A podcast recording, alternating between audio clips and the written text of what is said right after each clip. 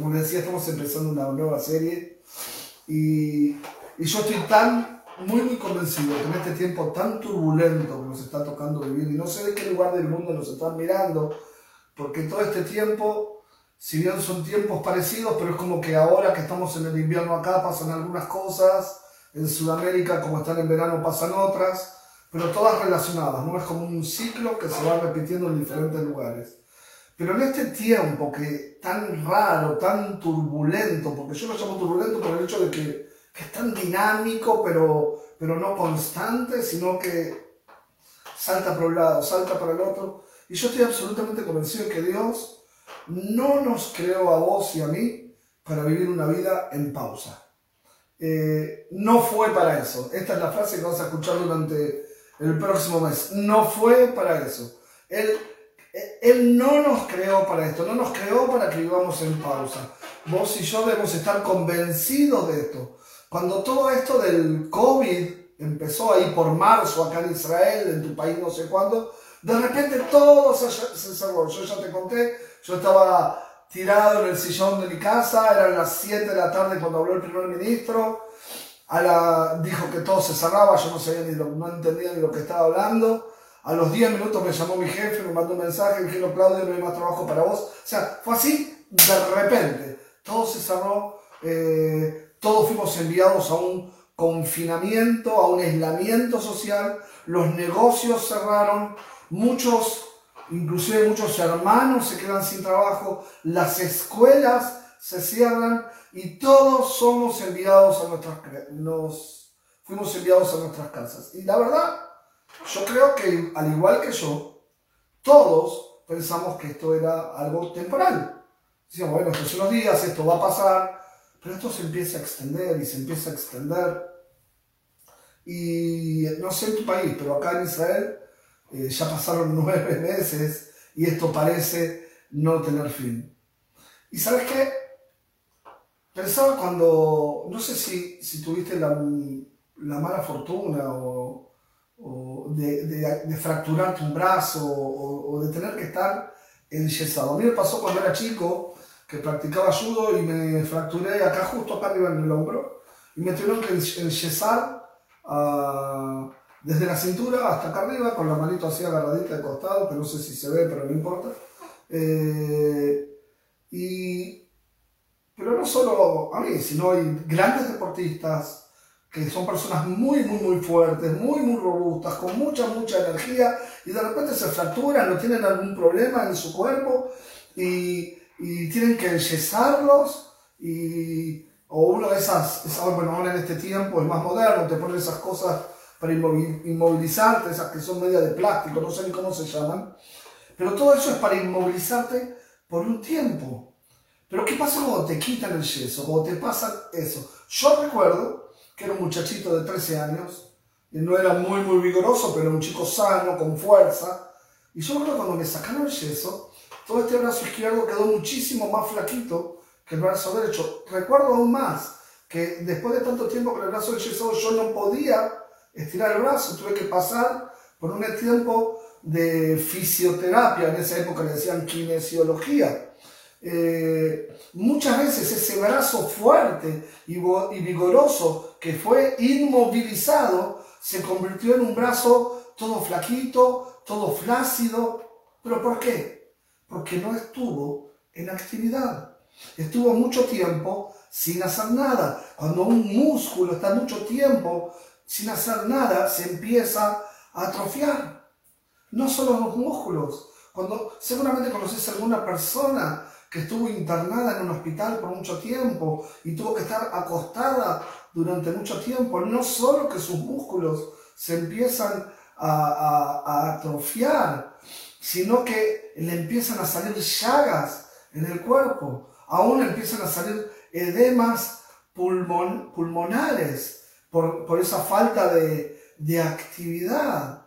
Y todo esto es porque Dios nos creó a ti y a mí no para estar en pausa. No fue por eso. Dios no nos creó para que estemos inmovilizados. Dios nos creó para que estemos eh, en actividad.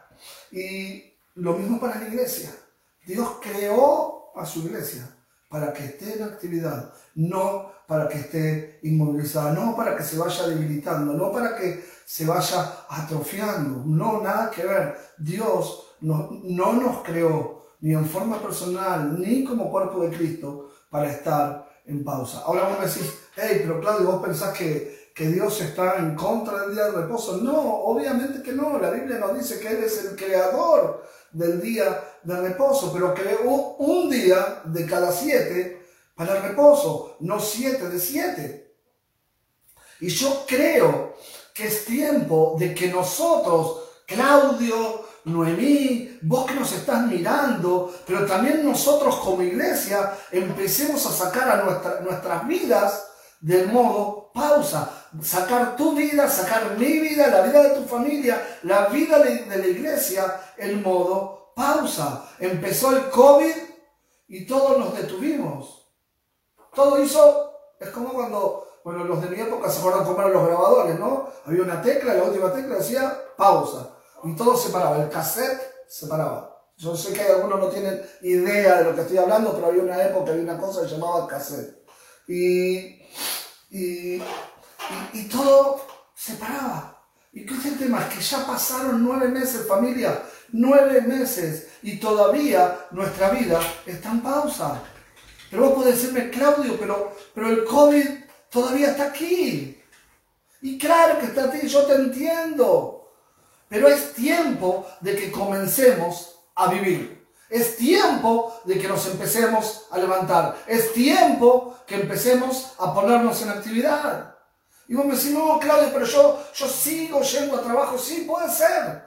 Que hayas tenido la bendición de, de, que no te hayan despedido o de que tu empresa siga trabajando y entraste en un nuevo ritmo. Pero si vos sos honesto conmigo mismo, contigo mismo, hubo un momento que hubo un parate y si no te paraste del todo, te frenaste. Y si antes estabas en la iglesia cinco días por semana, hoy vas los viernes. Si podés, porque hoy ni siquiera podemos hacer los viernes. Hay algunos que inclusive han dejado su, su ministerio. Hay otros que ya no predican en la calle porque la gente está tan, tan triste y tan preocupada que cómo lo voy a confrontar con Cristo y la verdad del Señor.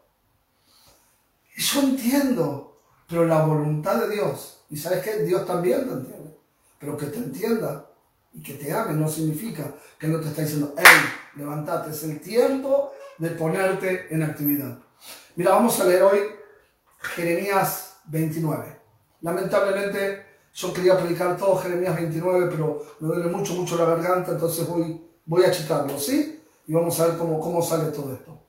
Pero dice así, Así dice el Señor. Es Dios el que está hablando. No es, no es Jeremías, es Dios el que está hablando. Así dice el Señor Todopoderoso, el Dios de Israel, a todos los que he deportado de Jerusalén a Babilonia. Perdón. Escúchame, Dios dice, los que he deportado de Jerusalén a Babilonia. Dios hablando a un grupo de judíos que estaban confinados en Babilonia. Dios, ¿quién lo mandó a Babilonia? Dios. Él dice que he deportado. Dice Dios que Él los tomó y Él, Él, Él mismo los deportó a Babilonia. Ahora, ¿por qué? Y la verdad en este caso no es tan relevante el por qué, pero vamos a hablar de, de esto. Ellos, el pueblo de Israel, se había olvidado de Dios, habían abandonado a Dios. Y el juicio de Dios viene sobre ellos y son llevados a Babilonia como prisioneros. Ellos se encuentran encerrados, de repente se encuentran aislados y ellos viven pensando porque conocían quién era su Dios, se habían alejado de él, pero sabían que los había liberado de Egipto, sabía que lo que había pasado con Noé, sabía, vieron la mano de Dios permanentemente, y ellos estaban pensando en cualquier momento, una vez más, Dios no nos va a sacar de esto. Dios nos va a rescatar y vamos a regresar. Ellos siguen pensando, en cualquier momento esto se termina. Y encima en aquella época sabemos que había falsos profetas que se levantaban y le decían, no temas pueblo de Dios, Dios va a llevarnos de regreso a Jerusalén.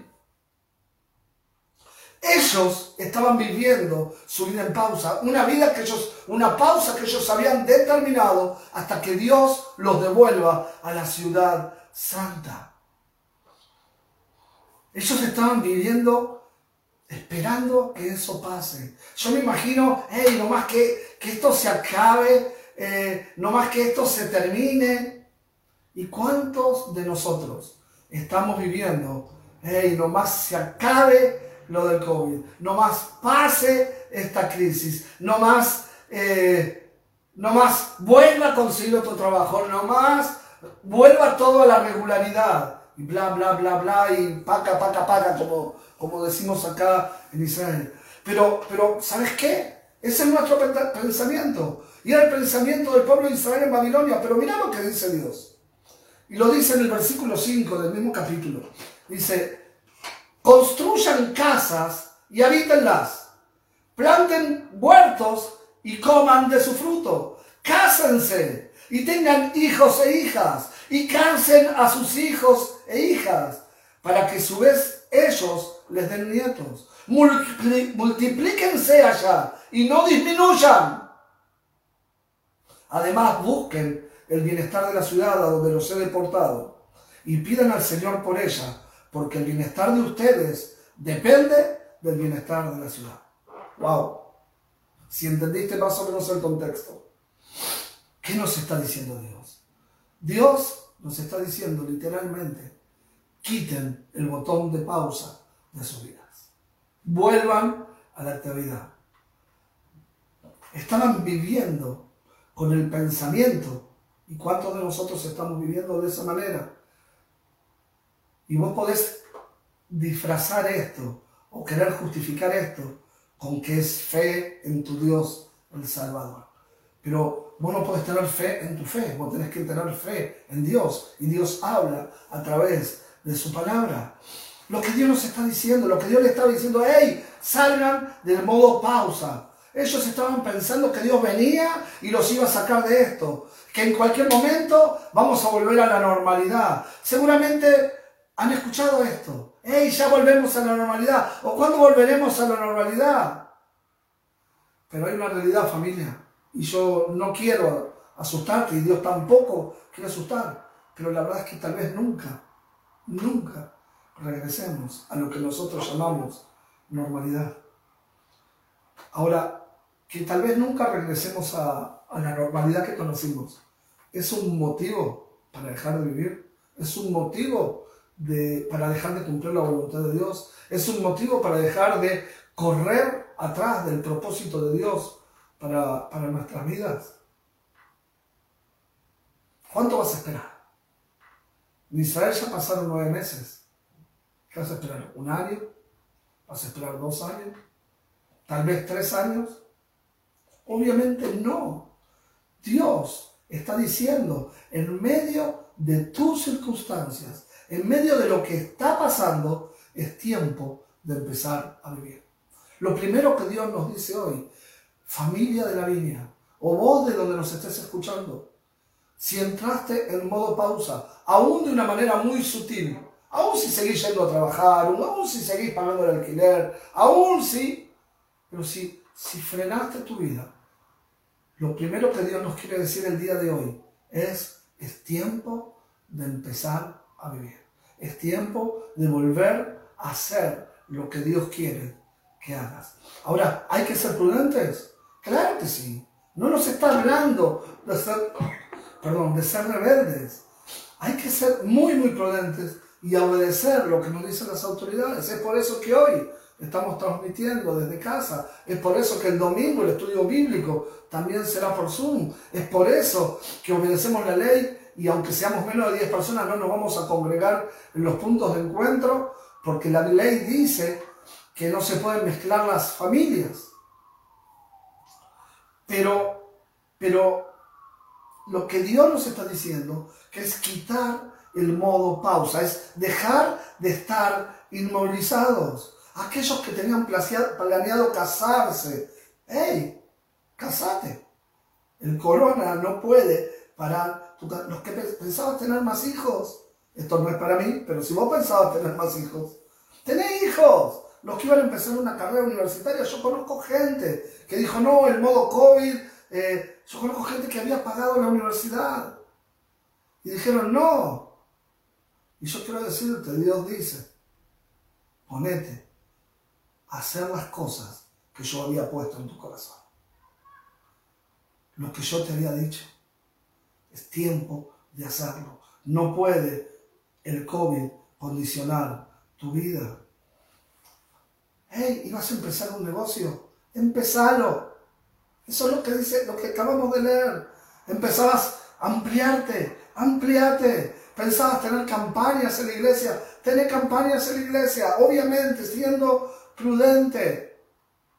Es tiempo de dejar de estar pensando eso, no más bien ahí cuando pase esto. Ahora, escuché, escuché durante todo el año, ahora cuando llegue el 2021, tengo noticias para vos. El 2021 ya llegó y el COVID sigue estando aquí. El COVID sigue aquí. ¿Quién te dijo que iba a haber el primero de enero en el 2021 o el 31 de diciembre que iba a haber una varita mágica? Que el COVID iba a desaparecer.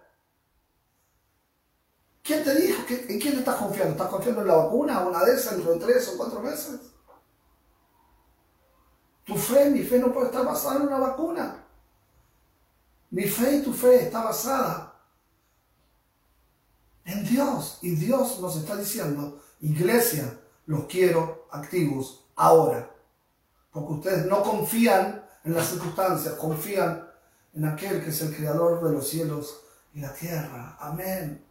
Dios está diciendo, en medio de tus circunstancias, empieza a vivir. Y dice, en medio de tus circunstancias, agrega ahí al final del pasaje que leímos, pidan por el bien del lugar donde están. Ahí donde estamos, acá en Tel Aviv nosotros, no sé dónde estás vos. Ahí Car que está en Jedera, algunos que están en Batián, otros que están en Jolón, otros que están en sus países, no conozco. Debemos pedir la bendición de Dios. Y dice la Biblia que Dios nos va a prosperar mucho más allá de las circunstancias. Debemos dejar de estar soñando todo lo que vamos a hacer cuando todo esto pase.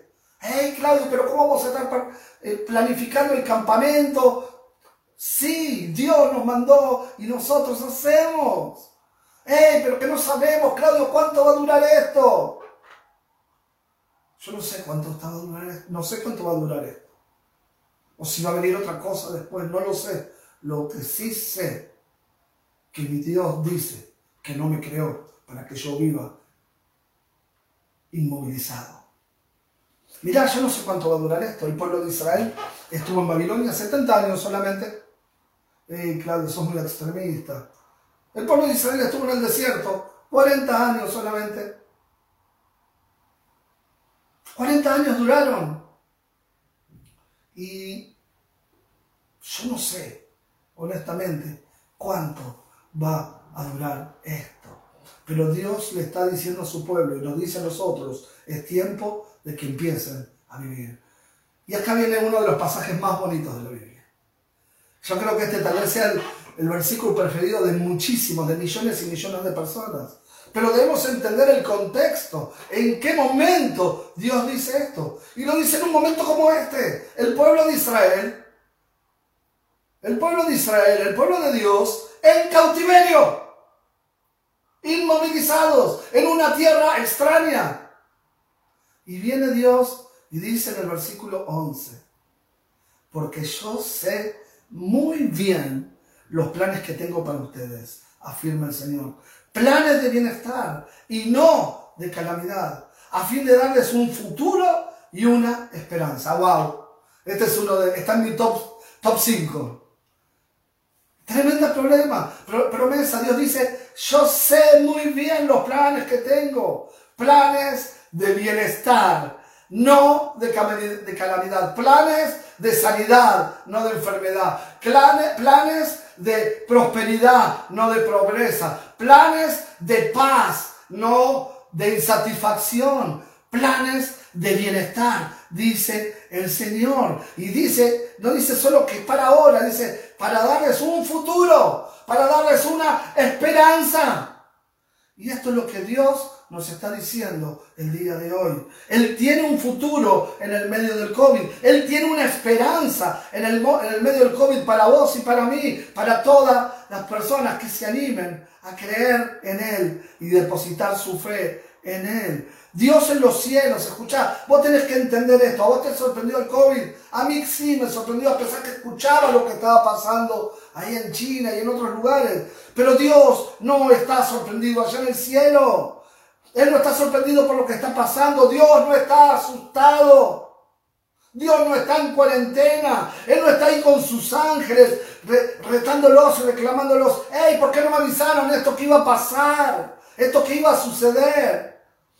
No, Dios está tranquilo. Dios, escúchame bien, Dios no se movió de su trono por el, por el, por el, por el COVID. Sus planes, conforme nos prometió ahí en el versículo 11, los planes de Dios siguen siendo buenos para ti y para mí. Debemos entender que fue Dios el que permitió, el que permitió que el pueblo de Israel llegue a Babilonia.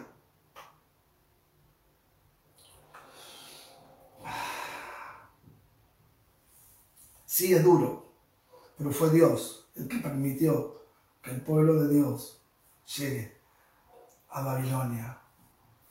Dios está con nosotros y Él permitió que nosotros vivamos en este tiempo de la historia. Él no se escapó, no estás en este tiempo, no estás acá en este siglo por casualidad, no estás en este año por casualidad. Dios no está sorprendido y Dios no está asustado. Y si vos sos su hijo, no deberías estar asustado.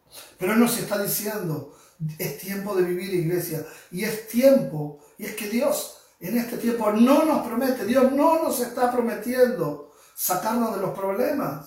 No nos está sacando, Dios en ningún momento en la Biblia nos promete que las pandemias nos van a saltar, que, nos van, que a nosotros no nos va a tocar, pero sí nos promete que Él va a estar con nosotros a pesar de las pandemias, a pesar de las circunstancias, a pesar de todo. Dios promete que Él va a estar con nosotros. Miren, hay un pasaje en la Biblia que todos sabemos de memoria.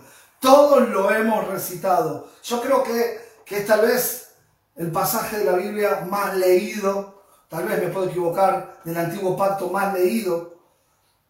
Mil veces lo hemos leído, pero ahora nos tocó el tiempo de vivirlo. Y es el Salmo capítulo 23, versículo 4, donde dice, aunque ande, aunque ande, seguramente estás en tu casa y sabes lo que viene, aunque ande en sombra de valle de muerte. Lo has dicho mil veces aunque ande en valle de aunque ande en sombra de valle de muerte. Dice, no temeré mal alguno. ¿Por qué? ¿Porque hay una vacuna? No. ¿Porque Dios nos va a quitar de las circunstancias? No. ¿Por qué nos va a poner una burbuja para que el COVID no me toque porque yo soy cristiano? No. No. Vivimos sin temor. Aunque estemos en el valle de sombra de muerte porque Dios está contigo. Así dice, porque tú estás conmigo. Así dice el salmista, aunque pase, aunque ande en sombra de valle de muerte, no temeré alguno, no porque me vas a evitar las circunstancias, sino porque tú, Señor, Dios Todopoderoso, estás conmigo. Dios no nos promete sacar del COVID, iglesia, pero Dios sí nos promete caminar con nosotros a través del COVID. Esto vos lo tenés que creer. Dios nos promete que Él caminará contigo. Dice que Él va a caminar con nosotros. Dios no nos promete sacarnos de la pandemia, pero sí promete caminar con nosotros a través de ella. Cuando a Daniel, ¿te acordás de Daniel? Cuando a Daniel le dijeron que iba a ir al pozo de los leones, sabemos que él terminó en el pozo con los leones. No, no que terminó en el pozo de los leones, terminó en el pozo con los leones. Dios no lo libró del pozo, pero Dios estaba con él, nos dice la palabra de Dios. Sadrach, Mesach y Abednego, Dios no los libró del horno de fuego. No los libró. Ellos terminaron adentro del horno de fuego. Pero Nabucodonosor dijo, hey, le dijo a sus, a sus secuaces, hey, ¿no es que echamos tres en el horno? ¿No eran tres los que metimos? ¿Cómo puede ser que yo vea cuatro y el cuarto se parece a Dios? Porque Dios caminó con ellos a través del horno de fuego. Dios, nunca nos dice que no nos vamos a tener que enfrentar al león. No, es que vos sos mi hijo y nunca, nunca se te vas a enfrentar. Nunca se va a aparecer.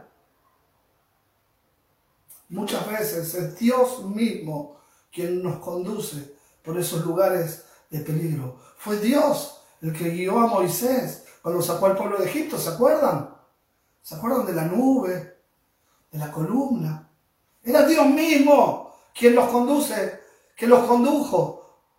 Fue Dios el que los guió hasta el Mar Rojo. Y, y quedaron ahí entre el mar y los soldados del faraón. Y cuando todos estaban histéricos, ay, ¿para qué salimos de ahí? Dios estaba pensando, yo los traje aquí, porque yo me voy a glorificar ahogando a todos esos. Yo voy a acabar con sus enemigos. Dios muchas veces permite que vos y yo lleguemos a este tipo de circunstancias, pero Dios siempre está tranquilo. Él está diciendo, te traje hasta aquí para destruir a tus enemigos. Te traje aquí para destruir a aquellos que quieren dañarte a ti y a tu propósito. Pesaba el año. Tuvimos una crisis como iglesia. No entendíamos qué estaba pasando. En el medio de esa crisis llegó la pandemia. ¿Y, y, querés que diga que siempre estuve confiando que todo iba a estar bien? No, no te lo voy a decir porque te estaría mintiendo. Muchas veces mi corazón se preguntaba, ¿por qué, Señor? ¿Por qué? ¿Por qué esta gente que, que le abrí mi corazón? ¿Por qué esta gente que le abrí mi casa, le abrí mi familia? Y ahora que, que empezamos, necesitamos juntar gente de nuevo y hacer evangelismo, cae la pandemia. Pero hoy cuando miro para atrás, puedo ver cómo Dios a través de todo esto pudo eliminar cosas que no debían estar en nuestras vidas. Y hoy puedo decir con un gozo tremendo, a pesar del COVID, a pesar de no poder verte, que por primera vez en 10 años estamos viendo la iglesia que Dios nos prometió. Él lo hizo. Él permitió que pasamos, que pasemos por meses de tribulación, que pasemos por problemas. Pero para llegarnos a este lugar, una iglesia que se ama, donde no hay murmuración, una iglesia donde somos hermanos, donde podemos desvestirnos y ser transparentes, quitarnos la careta, sacarnos la cera de la cara, ser sinceros los unos con los otros y nos amamos. Una iglesia que ora, clama por esta ciudad, una iglesia donde se mueve el Espíritu Santo de Dios. Pero para eso Dios tuvo que permitir que lleguemos. Pero no era para castigarnos no era para, para destruirnos, muy por el contrario. Era para eliminar a aquellos enemigos que nos estaban persiguiendo y no nos permitían llegar al lugar donde Dios nos quería llevar y nos quiere llegar. Muchas veces Dios dice, hey, te dejé que llegues hasta aquí para destruir a tus enemigos. Te traje hasta aquí para, para destruir a aquellos que están estorbando tu propósito en tu vida. Eso significa que las circunstancias no pueden condicionar mi vida. Las circunstancias no pueden condicionar tu vida. Tenemos que aprender a confiar, a caminar confiados. No porque las circunstancias sean favorables. No porque apareció la vacuna. No porque uso una mascarilla, a pesar de que sí la uso sino que yo tuve que aprender a vivir confiado, porque Dios prometió que Él iba a caminar conmigo. En medio de cualquier circunstancia. Fue el mismo Dios el que guió a Abraham a una tierra que le era totalmente desconocida, pero era para dársela por heredad. Fue Dios quien guió a Elías. Este, esta ilustración me encanta. Fue el mismo Dios en el medio de una gran sequía que lo guía Elías y lo guía donde, había una gran despensa, no, donde quedaban las últimas toneladas de harina, no, nada que ver. Lo guía a la casa de una viuda y su hijo, al que le quedaba aceite y harina solo para hacer dos panes. Y ahora ellos ya eran tres. Y es Dios el que los llevó a Elías. ¿Pero por qué? Porque era para sustentar la vida de Elías y de la viuda y la del niño. Debemos entender, iglesia, que Dios a veces nos pondrá en lugares que le vamos a decir, hey Señor, pero si yo soy tu hijo, si yo te busco. Y la respuesta de Dios siempre va a ser la misma. Confiar. Te tengo en este lugar. Te permití llegar a este lugar porque tengo un propósito para ti. Volvamos a lo que Dios le dijo ahí en, Babilonia a su pueblo. Dice, tengan hijos, cásense, compren casas, inviertan, expándanse, hagan negocios. Lo que le estaba diciendo era, hey, vivan su vida, aún en el medio de este confinamiento, en medio de las en, medio de las, de las circunstancias que le están tocando vivir. Yo sigo estando con ustedes, yo sigo siendo su Dios y yo sigo sabiendo qué planes tengo para ustedes. Y aclara, planes de bienestar y no de maldición. Pero vamos a seguir leyendo ahí en Jeremías. Versículo 12 dice, entonces, entonces, cuando nos activemos, cuando empecemos a confiar que Él está con nosotros, cuando empecemos a confiar que sus planes son de bien y, de mal, y no de mal, cuando empecemos a vivir la vida que teníamos mejorada, que empecemos a activarnos, que empecemos a vivir como que el COVID no está, la Biblia dice, entonces ustedes me invocarán y vendrán a suplicarme y ahí viene la tremenda promesa de Dios. Y dice, y yo los escucharé. Dios promete escucharte. Dice, me buscarán y me encontrarán cuando me busquen de todo corazón. Me dejaré encontrar, dice el Señor.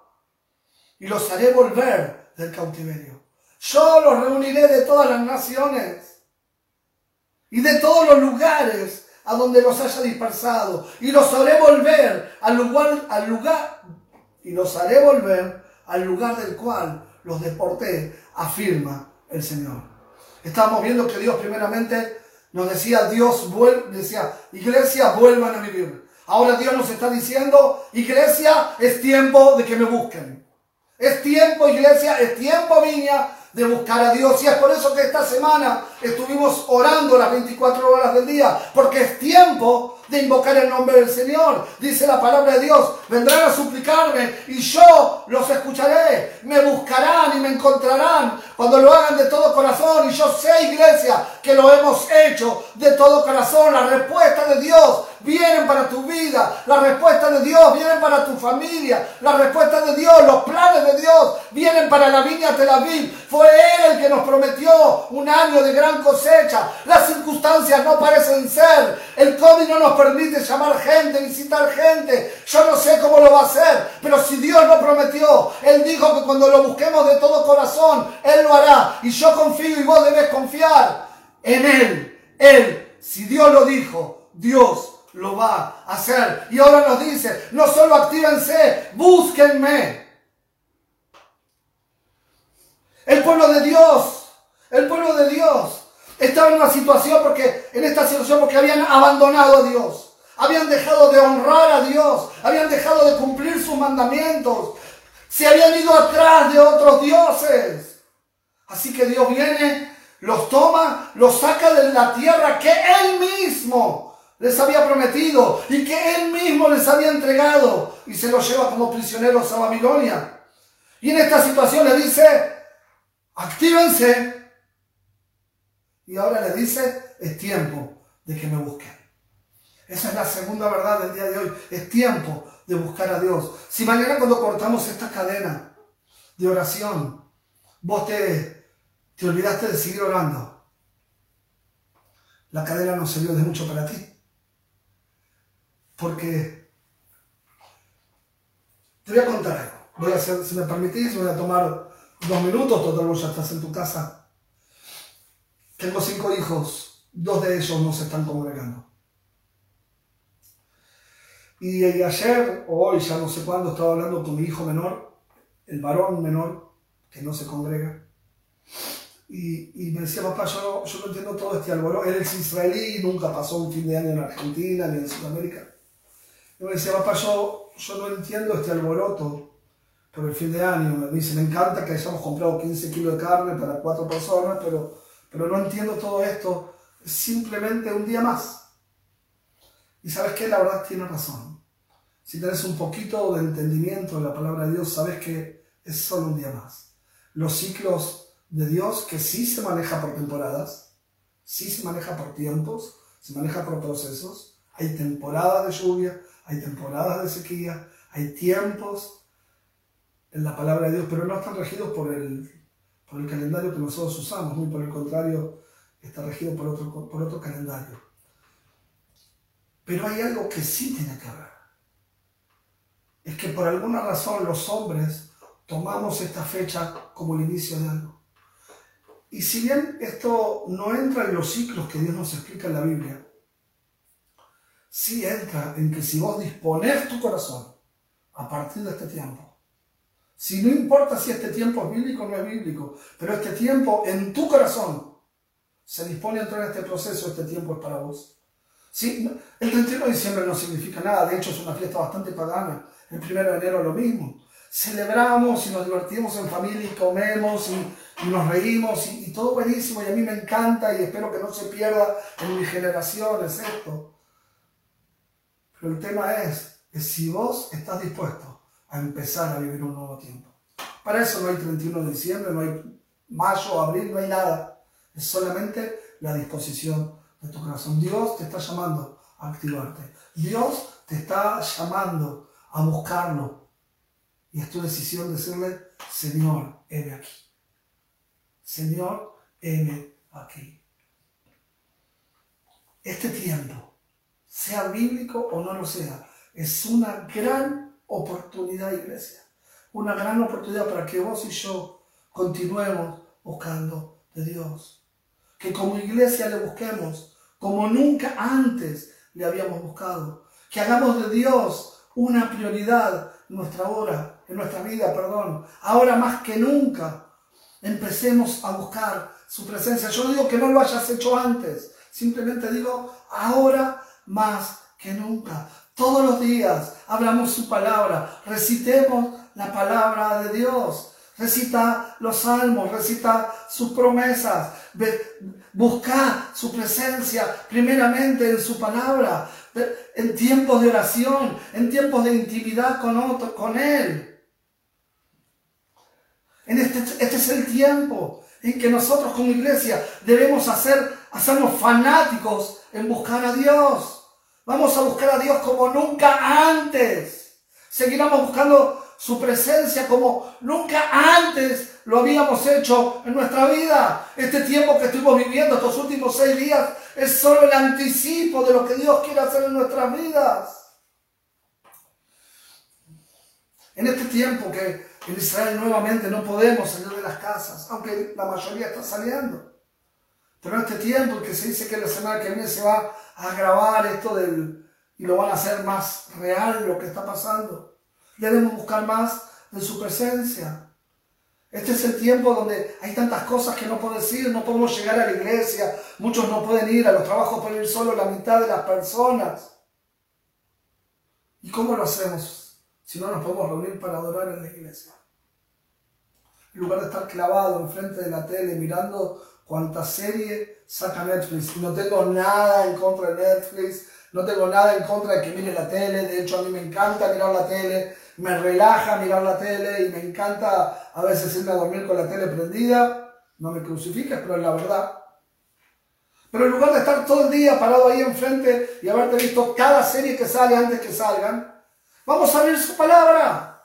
Vamos a leerlas. Vamos a enamorarnos de la palabra de Dios. Y en lugar de, casa, de quedar, en lugar de quedarte en tu casa engordándote aún más, hey, Vamos a salir a caminar ese, ese kilómetro que nos permiten salir a caminar. Tenemos permitido alejarnos un kilómetro de nuestra casa. Aprovechamos, salí con tu esposa, con tu esposo, con tus hijos, a un solo.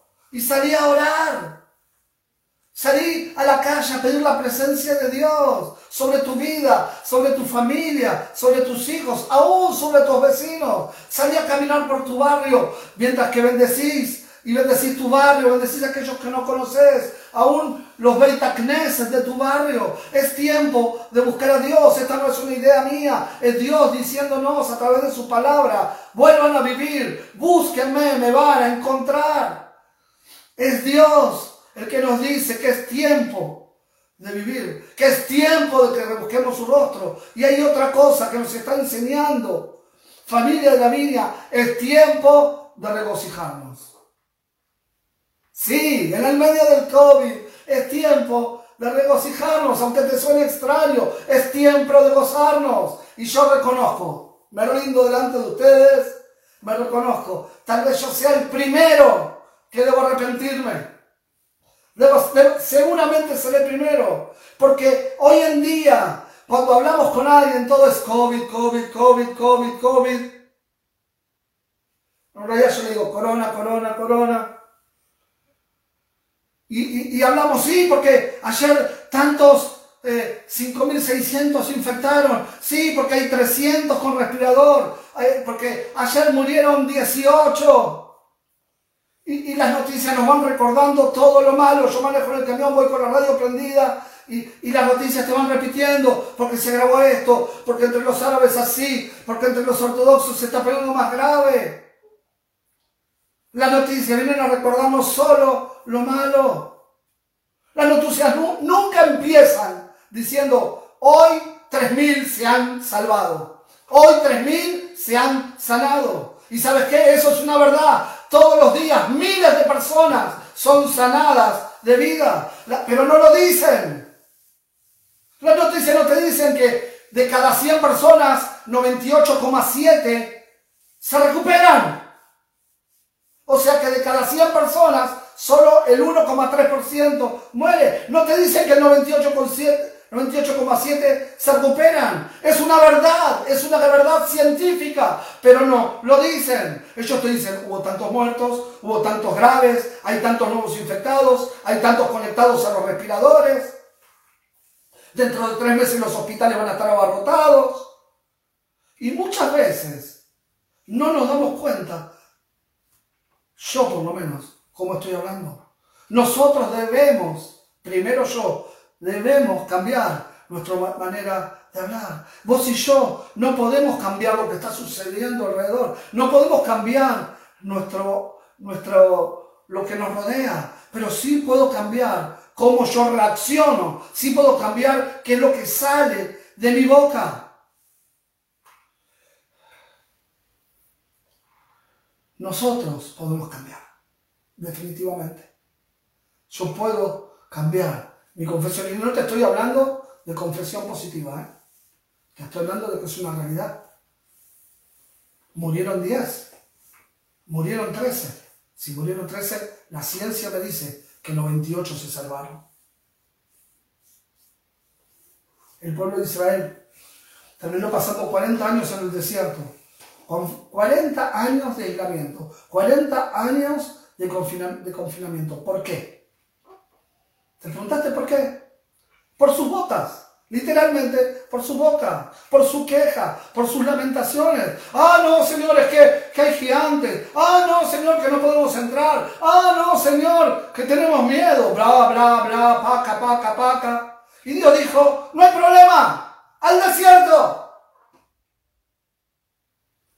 Al confinamiento. Hubo muchísimos episodios de esto, de quejas. Vamos a recordar solo uno porque se pasó mucho tiempo. Pero ahí en el, en el libro de números, en números 11, dice, un día el pueblo se quejó de sus penalidades, de las penalidades que estaban sufriendo. Te lo vuelvo a repetir. Un día el pueblo se quejó de sus penalidades que estaba sufriendo. ¿Vos sabías que el Señor oye tus quejas? Señor oye cada vez que yo protesto. El Señor oye cada vez que yo me quejo. No, muchas veces me dicen, no, porque ten cuidado, porque el diablo te, se escucha que te estás quejando. No, no. ¿Qué me importa a mí del diablo? Pero el Señor está escuchando que yo me quejo. Yo su hijo. Yo que predico su palabra, yo que digo confiar en Él, me estoy quejando. Dios oye mis quejas, Dios oye tus quejas. Y dice así, al oírlos, el Señor ardió en ira y su fuego consumió los alrededores del campamento. Gracias a Dios que Yeshua pagó por nuestros pecados y no seremos consumidos. Pero cuando nosotros pasamos todo el día quejándonos, ay Dios que el COVID, ay Dios que esto, ay Dios que llueve, ay Dios que la humedad, ay Dios que la hermanita dijo esto. Cada vez que yo me quejo, en lugar de que Dios tenga compasión y misericordia de mí, Él se enoja. Sí, se enoja.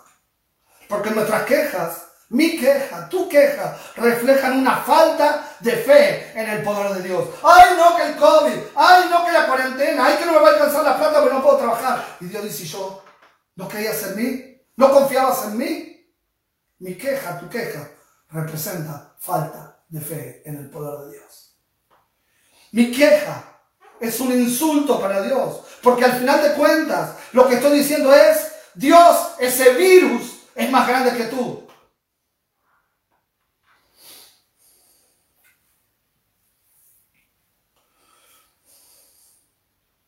nos encontramos a Pablo y a Silas de la ciudad de Filipos. Ellos están ministrando y una niña que está endemoniada empieza a seguirlos y empieza a molestarlos hasta que Pablo se harta y la libera. Pero en lugar de agradecerle, la gente arma un, alboroto enorme, los agarran a los dos, la Biblia nos cuenta que los apalean, los meten bien, bien adentro de la cárcel, allá al fondo, los meten en el cepo, atados de pies y manos. Ahora, iglesia, seamos honestos. Hubiese sido humano y lógico que se quejen. Hubiese sido lógico quejarse, justificado. Ellos habían estado haciendo la voluntad de Dios. Y mira dónde terminan. Le hicieron un bien a esta niña. Y mira cómo se lo pagaron. Ellos se hubieran podido quejar. Ellos podrían haberse quejado de sus circunstancias y de sus problemas.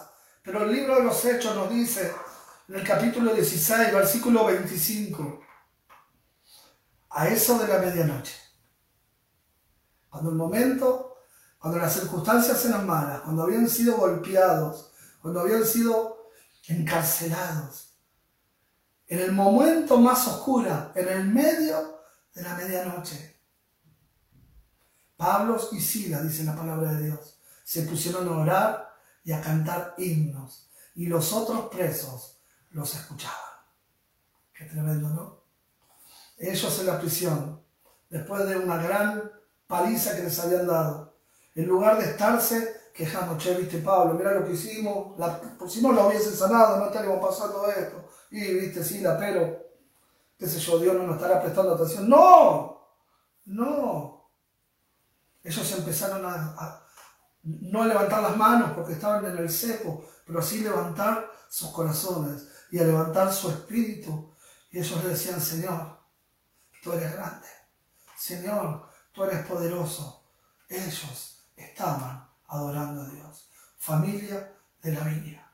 Es tiempo que nuestras bocas empiecen a salir alabanza. Ay, que no sabemos si vamos a llegar con el alquiler de la iglesia este mes. Es tiempo de que nuestra boca empiecen a salir alabanzas. Es por eso que mañana cuando nos encontremos a las 9 de la mañana para cerrar el, el tiempo de oración, cada uno de nosotros vamos a venir con nuestros agradecimientos y vamos a tener una hora en el Zoom donde cada uno de nosotros vamos a poder decir, yo le doy gloria a Dios, porque cuando parecía que me enfermaba, pude predicar.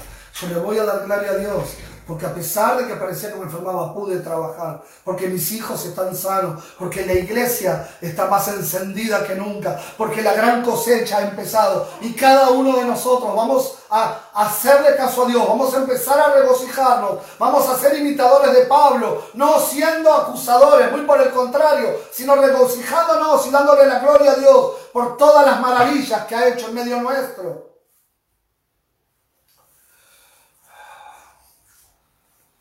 Es tiempo, familia, que de nuestra boca, de nuestra iglesia, empiece a salir alabanzas y adoración a nuestro Dios. Versículo 26. En el medio de todo esto, la medianoche, ellos tirados ahí en el fondo de la cárcel, ellos alabando a Dios. Dice, de repente se produjo un terremoto tan fuerte que la cárcel se estremeció hasta sus cimientos. Al instante se abrieron todas las puertas y a los presos se les soltaron las cadenas. ¿Qué es lo que trajo? La libertad. ¿Qué es lo que trajo la libertad? La queja. El ponerse a llorarle a Dios. Obviamente no fueron las quejas. No fue no fue protestar, porque el quejarte, el llorar, el comentar, el ir a contarle a tu amiga, no cambian absolutamente nada. Pero nuestra adoración a nuestro Dios, cambia. ¿Sabes por qué? No es en realidad nuestra adoración, pero nuestra adoración trae la presencia de Dios. Y donde está el Señor, hay libertad. Hay libertad. Es tiempo de regocijarnos. Mirá, nuestra adoración sí cambia las cosas. La adoración cambia las situaciones. Mirá, nuestra adoración trae la presencia de Dios y la presencia de Dios cambia nuestras circunstancias. Mira, yo, yo, no puedo decirte, familia, yo no puedo decirte que si empezamos a regocijar y adorar a Dios, eh, el COVID se va a acabar. Yo no te puedo decir eso. Pero sí puedo decirte, en el nombre de Yeshua, que si empezamos a regocijarnos en Dios, los, temores que te atan, escúchame bien porque esta palabra es para vos, los, los temores que te atan se van a caer. Vas a ser libre de esas cadenas de temor que hay en tu vida. Vas a ser vos que decís tener ansiedad, empezado a orar a Dios, su presencia va a venir y esas cadenas que te atan a la ansiedad se van a caer. Eso que el diablo está aprovechando, estas circunstancias para poner sobre tu vida y sobre tu mente, ese miedo va a caer cuando esta iglesia empiece a regocijarse y empiece a adorar el nombre de Dios nuestro Señor. Esas cadenas de depresión van a caer, esos temores van a caer, esa incertidumbre va a caer cuando vos y yo en el nombre de Yeshua empecemos a regocijarnos en Él y solo en Él.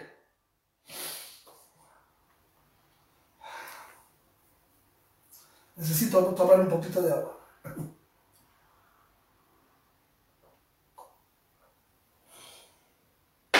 Yo no sé cuántos de ustedes tienen una tarjeta como la Dreamcard, por ejemplo, que vos cada vez que vas a un negocio te suma puntos. ¿Sí? Viste, con comprar y nada, con esto sumas puntos para, para viajes en avión, con esto sumas puntos para, para un descuento de tal cosa. Bueno, Pablo era esas personas que tienen una tarjeta de cliente, de cliente VIP. Y cada vez que, que él entraba en la cárcel, él sumaba puntos. ¿Sí? Yo no sé si querés una tarjeta de eso pero a Pablo le terminó yendo muy bien. Y en Filipenses 4 lo encontramos en otra prisión. Ya estaba en otra prisión. Él se está escribiendo a, la iglesia de Filipo en, en una prisión romana. Y él nos dice desde esa prisión, y escúchame, a veces vos y yo pensamos que la estamos pasando mal es que no me dejan salir a más de un kilómetro de casa, es que no puedo ir a un hotel, es que fui al aniversario con mi esposa y no podemos salir a ningún lugar porque todo está cerrado, es que no me puedo congregar, es que no puedo pagar la cuenta a tiempo, es que no sé si voy a poder pagar el alquiler de la iglesia a tiempo. Pablo nos dice, regocíjense en el Señor siempre. Y no termina y dice, otra vez les digo, regocíjense, familia de la Biblia. Es tiempo de empezar a alabar a Dios. Cuando viene tu vecina y te quiere empezar a contar, hey, escuchaste que hoy murieron 300, que vos le puedas responder, hey, vos escuchaste que Cristo reina, hey, escuchaste que Dios aún está en su trono, escuchaste que Dios es mi sanador y mi salvador. Empezá a hablar, empecemos a confesar la palabra de Dios, empecemos este nuevo año de nuestra vida dándole a Dios, gracias a Dios por todo lo que tenemos, por la iglesia que tenemos, por la familia hijos están sanos, vos estás sano, tenés un techo donde vivir. Y si no lo tuviese, Dios puso en tu vida una gran familia que te supliría tus necesidades. Empecemos a regocijarnos en Dios. Santiago, el hermano de Yeshua, nos dice, hermanos míos, tened por sumo gozo, como sumo gozo, cuando os halléis en diversas pruebas. No dice, estéis en sumo gozo cuando todo les va bien. Dice, sumo gozo cuando os halléis en diversas pruebas, sabiendo que la prueba, que, que la prueba de vuestra fe produce paciencia, mas tenga la paciencia su obra completa para que seáis perfectos y cabales sin que os falte cosa alguna. Orás para tener el carácter de Yeshua, trabajás para dejar formar el carácter de Yeshua en tu vida. Si empezás a regocijarte y empezás a perseverar,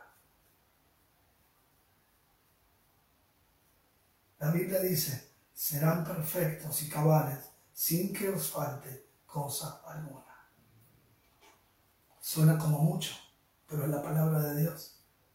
Nosotros debemos darle gracias a Dios porque esto que está pasando, Dios lo va a usar para que nuestra fe crezca. Él hará que nuestra fe crezca. Dios está usando todo esto para formar mi, mi carácter, para formar tu carácter y para que nos encontremos más cerca de Él, más apasionados por Dios. Él quiere que tengamos una fe madura, una fe bien afirmada, que nuestra fe no sea nuestra fe, que nuestra fe sea en Cristo Jesús. Uno de los pasajes de alabanza más fuertes de la Biblia esto oraban en la iglesia primitiva, con estas palabras adoraban en la iglesia primitiva. Aunque la higuera no florezca, ni haya frutos en las vides, aunque falle la cosecha del olivo y los campos no produzcan alimentos, aunque en el aprisco no haya ovejas, ni, ni ganado alguno en los establos. ¡Ey! Esto nos está hablando de un desastre económico. Nosotros no vimos esto nunca. Está hablando de una economía agrícola ganadera y la Biblia nos dice que no hay nada. No hay cosecha, no hay animales, no hay nada. El futuro es totalmente negro. No tengo para comer hoy, no tengo para comer mañana y menos aún veo que tenga para comer el mes que viene. Y el versículo 18 dice, aún así yo me, regocijaré. No dicen mis condiciones, no dicen mis circunstancias. Obviamente yo no me regocijo. No debes por qué regocijarte en la pandemia. Dice, aún así yo me regocijaré en el Señor. Me alegraré en mi Dios, mi libertador. El Señor omnipotente es mi fuerza. Da a mis pies la ligera de una gacela y me hace caminar en las alturas. Gloria a Dios.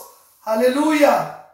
Lo que está diciendo es, tendré problemas. Puede ser que todo se vea negro. Pero tengo un Dios que es omnipotente. Un Dios que camina conmigo y me da fuerzas para vencer.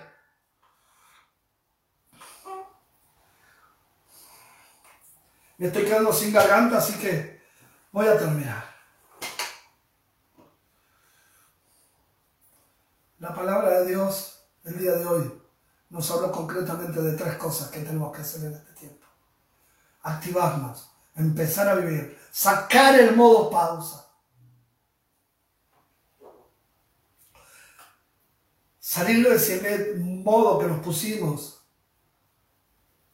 que nos pusimos cuando empezó el COVID. Lo segundo que nos dijo es el tiempo de buscar a Dios. Es lo que estamos haciendo como iglesia el tema es que no podemos cometer el error de detenernos. Y vos no podés depender, tu vida devocional no puede depender de que la iglesia esté haciendo una cadena de oración o no. Esto es personal. Vos y Dios. Y lo tercero que nos está pidiendo Dios es que dejemos de vivir como el mundo y empecemos a regocijarnos en Él. Y vos me podés decir, Claudio, es que yo no sé no sé cómo agradecer a Dios.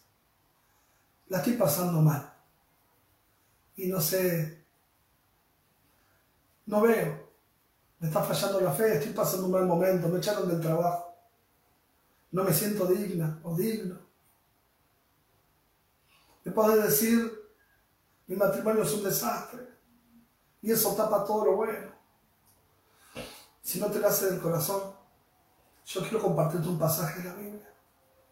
Y la verdad que si sos de la Biblia voy a pedirte que la próxima semana, durante los próximos seis días, todos los días, cada uno de nosotros en nuestra casa, estemos leyendo este versículo, este pasaje. Y es el pasaje, es el, es el Salmo 136, el Salmo, perdón, 136, en el cual vas a encontrar 26 motivos que no tienen nada que ver contigo, que no son personales, pero en los cuales vas a poder alabar a Dios, adorar a Dios. Dice así, den gracias al Señor porque Él es bueno, su gran amor perdura para siempre. Den gracias al Dios de dioses, su gran amor perdura para siempre. Den gracias al Señor omnipotente, su gran amor permanece, perdura para siempre. Al único que hace grandes maravillas, su gran amor perdura para siempre. Al que con gran inteligencia hizo los cielos, su gran amor perdura para siempre. Al que expandió la tierra sobre las aguas, su gran amor perdura para siempre. Al que hizo las grandes luminarias, su gran amor perdura para siempre. Al que el sol para iluminar el día, su gran amor perdura para siempre. La luna y las estrellas para iluminar la noche, su gran amor perdura para siempre. Al que hirió a los primogénitos en Egipto, su gran amor perdura para siempre. Al que sacó de Egipto a Israel, su gran amor perdura para siempre. Con mano poderosa y con brazo extendido, su gran amor perdura para siempre. Al que partió en dos el mar rojo, su gran amor perdura para siempre. Y por el medio le hizo cruzar a Israel, su gran amor perdura para siempre. Pero hundió en el mar rojo al faraón y a su ejército, su gran amor perdura para siempre. Al que guió a su pueblo por el desierto, su gran amor perdura para siempre. Al que hizo de muerte a grandes reyes, hirió de muertes a grandes reyes, su gran amor perdura para siempre. Al que a reyes poderosos les quitó la vida. Su gran amor perdura para siempre. A Sijón, el rey amorreo. Su gran amor perdura para siempre. A Og, rey de Basán. Su gran amor perdura para siempre. Cuyas tierras se entregó como herencia. Su gran amor perdura para siempre como herencia para su siervo Israel. Su gran amor perdura para siempre. Al que nunca nos olvida, aunque estemos humillados, su gran amor perdura para siempre. Al que nos libra de nuestros adversarios, su gran amor perdura para siempre. Al que alimenta a todo ser viviente, su gran amor perdura para siempre. Den gracias al Dios de los cielos, porque su gran amor perdura para siempre. Iglesia, es tiempo de que te actives. Es tiempo de que busques a Dios. Y es tiempo de que empezamos a vivir agradecidos a Dios y que nos podamos regocijar en Él. Yo te invito a que tomes esta palabra en tu corazón y que dejes ser una palabra oída, sino que sea una palabra en acción. Te bendigo en el poderoso nombre de Yeshua. Amén. Amén. Yeah, man.